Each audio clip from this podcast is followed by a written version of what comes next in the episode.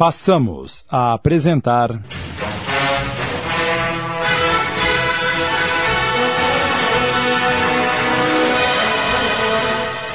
Confidências de um Inconfidente.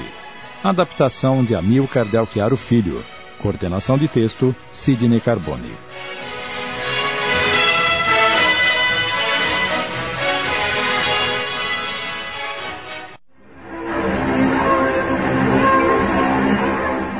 Enquanto isso, Tiradentes era interrogado e a princípio negou tudo, tomando sempre maior cuidado para que suas palavras não incriminassem ninguém.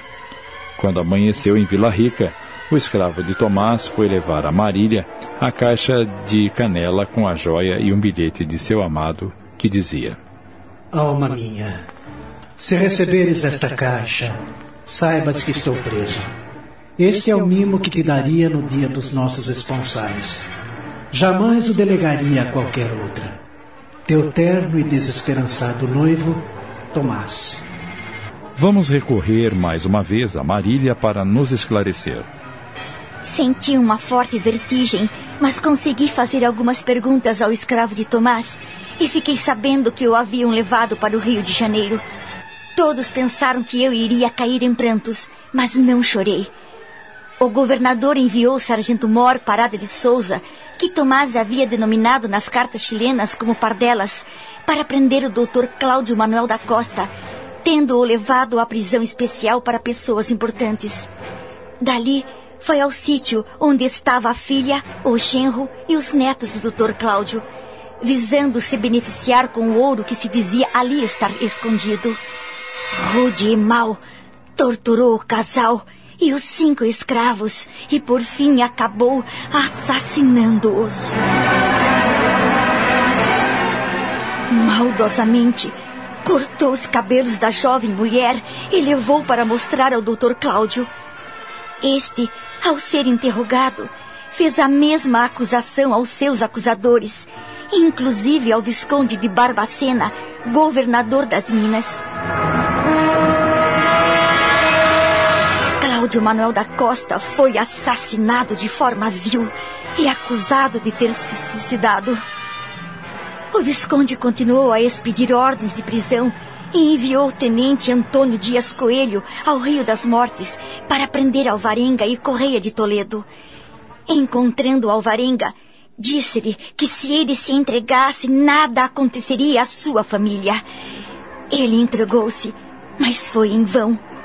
O tenente era homem vingativo e já tinha sido escorraçado por Alvarenga quando se apresentou para cobrar impostos. Então, tomou a cunhada de Alvarenga, moça linda, por quem andava perdido de amores, e violentou-a barbaramente.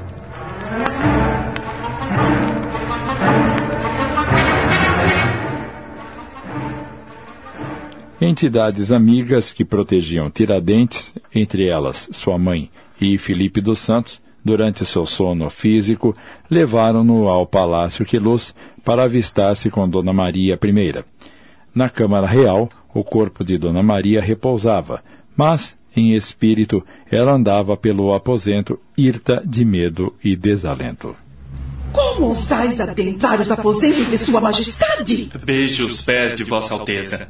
Venho de longínquas terras para louvar a vossa sabedoria e pedir clemência para mim e para os meus amigos, que só terão algum alento se vos dignardes a ouvir-nos. Quem sois? Sou o último dos súditos de Vossa Majestade. Estou numa masmorra, acusado de tentar libertar minha terra, o Brasil. Miserável! Criminoso! Como ousais pedir clemência para tão hediondo crime? Acaso não sabeis que Deus me otorgou o trono? Louco! Louco! O corpo da soberana se debatia na cama enquanto ela tentava chamar os guardas. Guardas! Guardas! Perdoai-me, clemente senhora, que quanto maior o crime, maior e mais divina a piedade. Se não podeis ter clemência para mim, não me culpeis dos inocentes que estão presos, só porque comigo tiveram algum trato que lhe está sendo funesto. Minha vida e de todos nós está em suas mãos. Tirai a minha, mas não a sujeis em sangue inocente.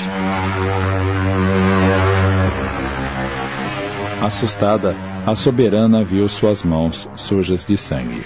Sangue! Minhas mãos estão sujas de sangue! Ah! Ah! E correu a refugiar-se no corpo, acordando apavorada. Tiradentes também retorna ao seu corpo na masmorra, já decidido a assumir toda a culpa e inocentar os companheiros.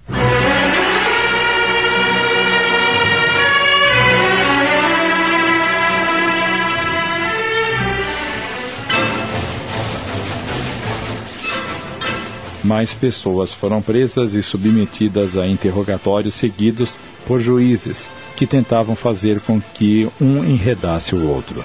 Tentaram fazer com que Tiradentes pusesse todos a perder em seis longos interrogatórios.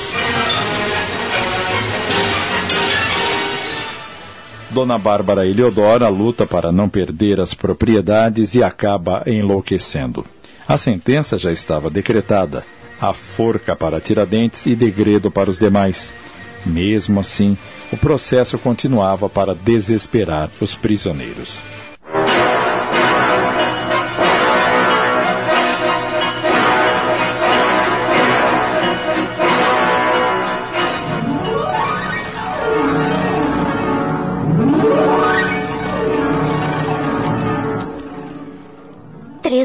Se passaram em sofrimentos terríveis.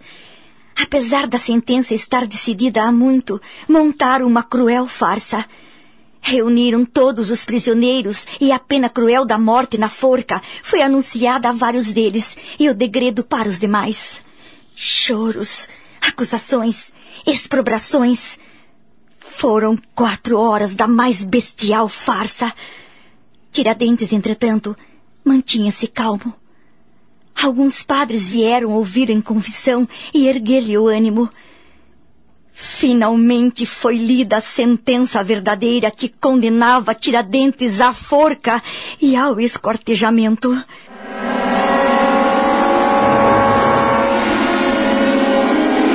Constava da sentença que suas partes seriam distribuídas pelo caminho do Rio de Janeiro à Vila Rica e que sua casa deveria ser derrubada e salgado o local para nunca mais se erguer nada ali.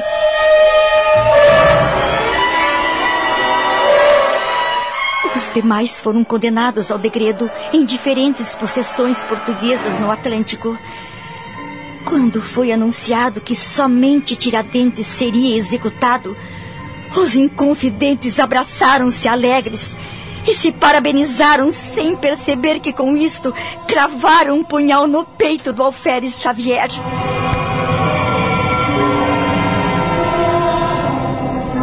Meu Tomás foi condenado ao degredo em Moçambique por dez anos. Qualquer dos réus que voltasse ao Brasil e fosse apanhado seria condenado à morte. Estamos apresentando. Confidências de um Inconfidente. Voltamos a apresentar.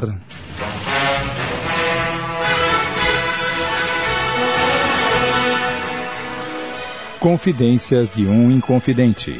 Adaptação de Amilcar Del Chiaro Filho. Coordenação de texto, Sidney Carbone.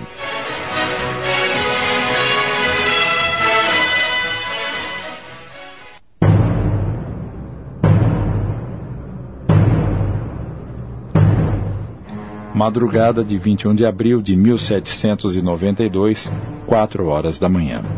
O barbeiro raspa a cabeça de Tiradentes e corta sua barba. Era um sábado, e logo mais o sol apareceria radiante. Os soldados estavam com seus uniformes de gala. A forca descomunal foi erguida no Largo da Lampadosa.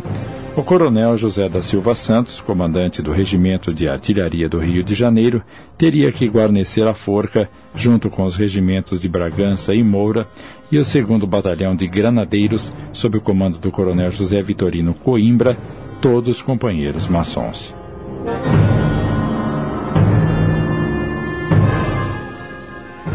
Guarneceram a forca formando um gigantesco triângulo humano. Às nove horas da manhã, abriu-se os portões da prisão e com os padres da Irmandade da Misericórdia que iam rezar a prece de São Atanásio, apareceu diante dos primeiros assistentes Tiradentes, vestindo a alva, com as mãos amarradas por cordas grossas. Dirigiu-se a ele o galé Jerônimo Capitania, escolhido para a execução da sentença. Pediu a Tiradentes que perdoasse pelo que iria fazer, que isso era obrigação. Tiradentes ajoelhou-se ante o negro e beijou-lhe as mãos. Jerônimo jamais esqueceria, enquanto vivesse, aquele condenado.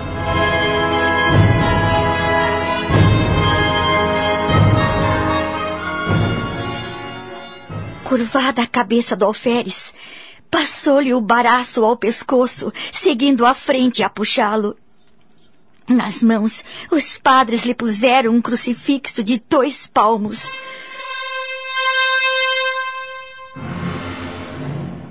As cornetas soaram e a companhia da cavalaria abriu o séquitro fúnebre, seguida de três meirinhos que iam badalando os sinos e repetindo a sentença para a ciência de todos.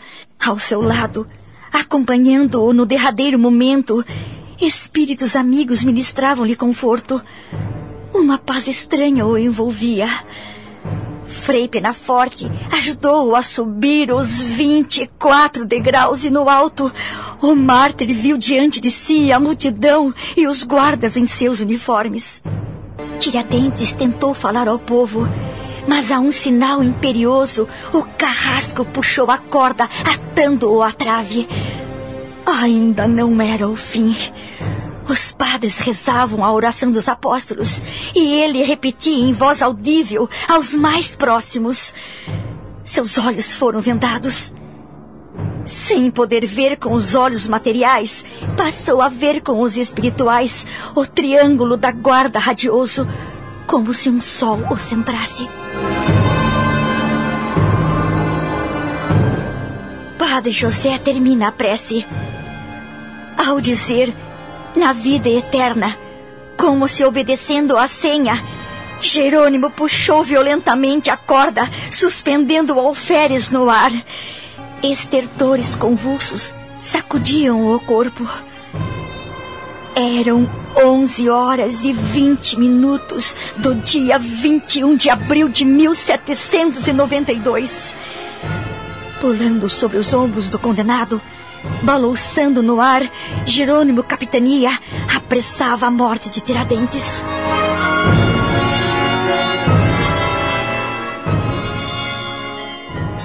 O alferes sentiu uma dor funda no pescoço e a sufocação.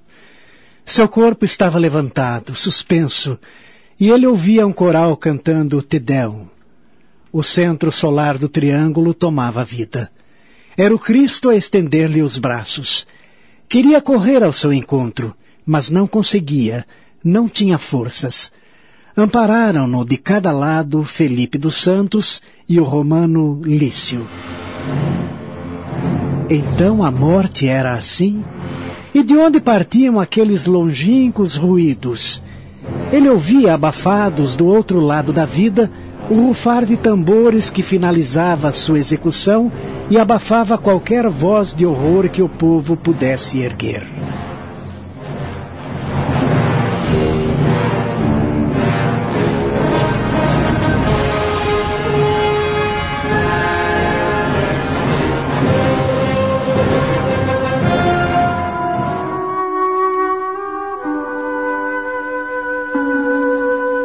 Cabeça de Tiradentes chegou com toda a pompa um mês depois em Vila Rica, na tarde de 21 de maio. No dia seguinte, pela manhã, reuniu-se o Visconde de Barbacena e as autoridades da comarca.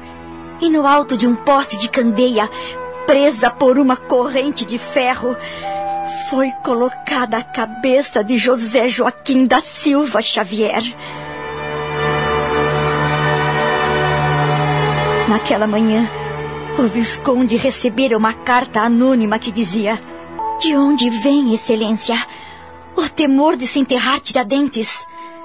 Será que os defuntos também dão sementes? Certamente seriam coisas do aleijadinho.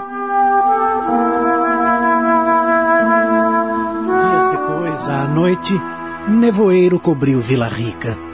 O frio impedia que houvesse maior movimento nas ruas. Os dois soldados que estavam na guarda da cabeça de Tiradentes eram maçons e, sob a orientação de Aleijadinho, atiraram da corrente que aprendia, levando-a para o alto da cruz. Lá, numa cerimônia fúnebre, os remanescentes do movimento guardaram a cabeça numa urna, um altar maçônico com o barrete frígio encimado pelo mestre Lisboa, com documentos a respeito, sendo depois coberto de terra. Era a última homenagem aos restos do grande líder.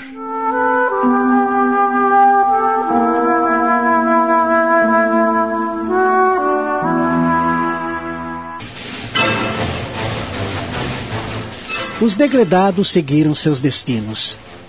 Fui metido a ferros num navio. A nau chegou a Moçambique em fins de julho. Não segui para a cadeia como os companheiros. Fui levado à casa do ouvidor. Adoeci, fiquei muito mal, quase inconsciente, e fui cuidado por uma jovem viúva com quem acabei me casando.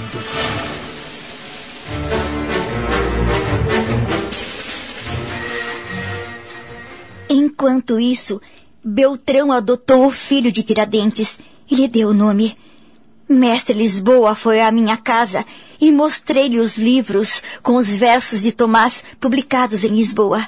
Eram colóquios íntimos entre nós. E eu disse a Lisboa: Li o livro e tomei uma decisão. Consiga que eu veja, mestre. E para quê? Preciso vê-lo. Nem que eu tenha que tomar um navio negreiro e ir à África. Que seja, senhorita.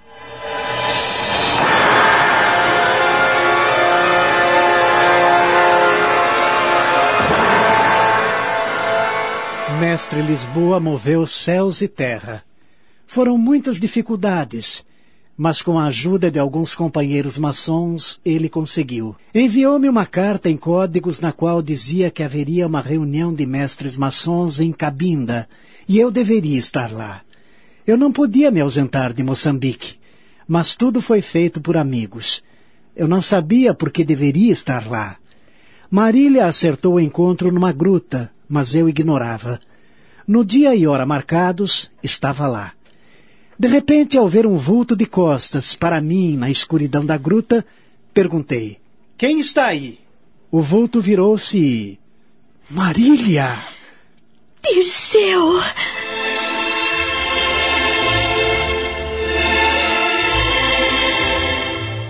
Acabamos de apresentar. Confidências de um Inconfidente.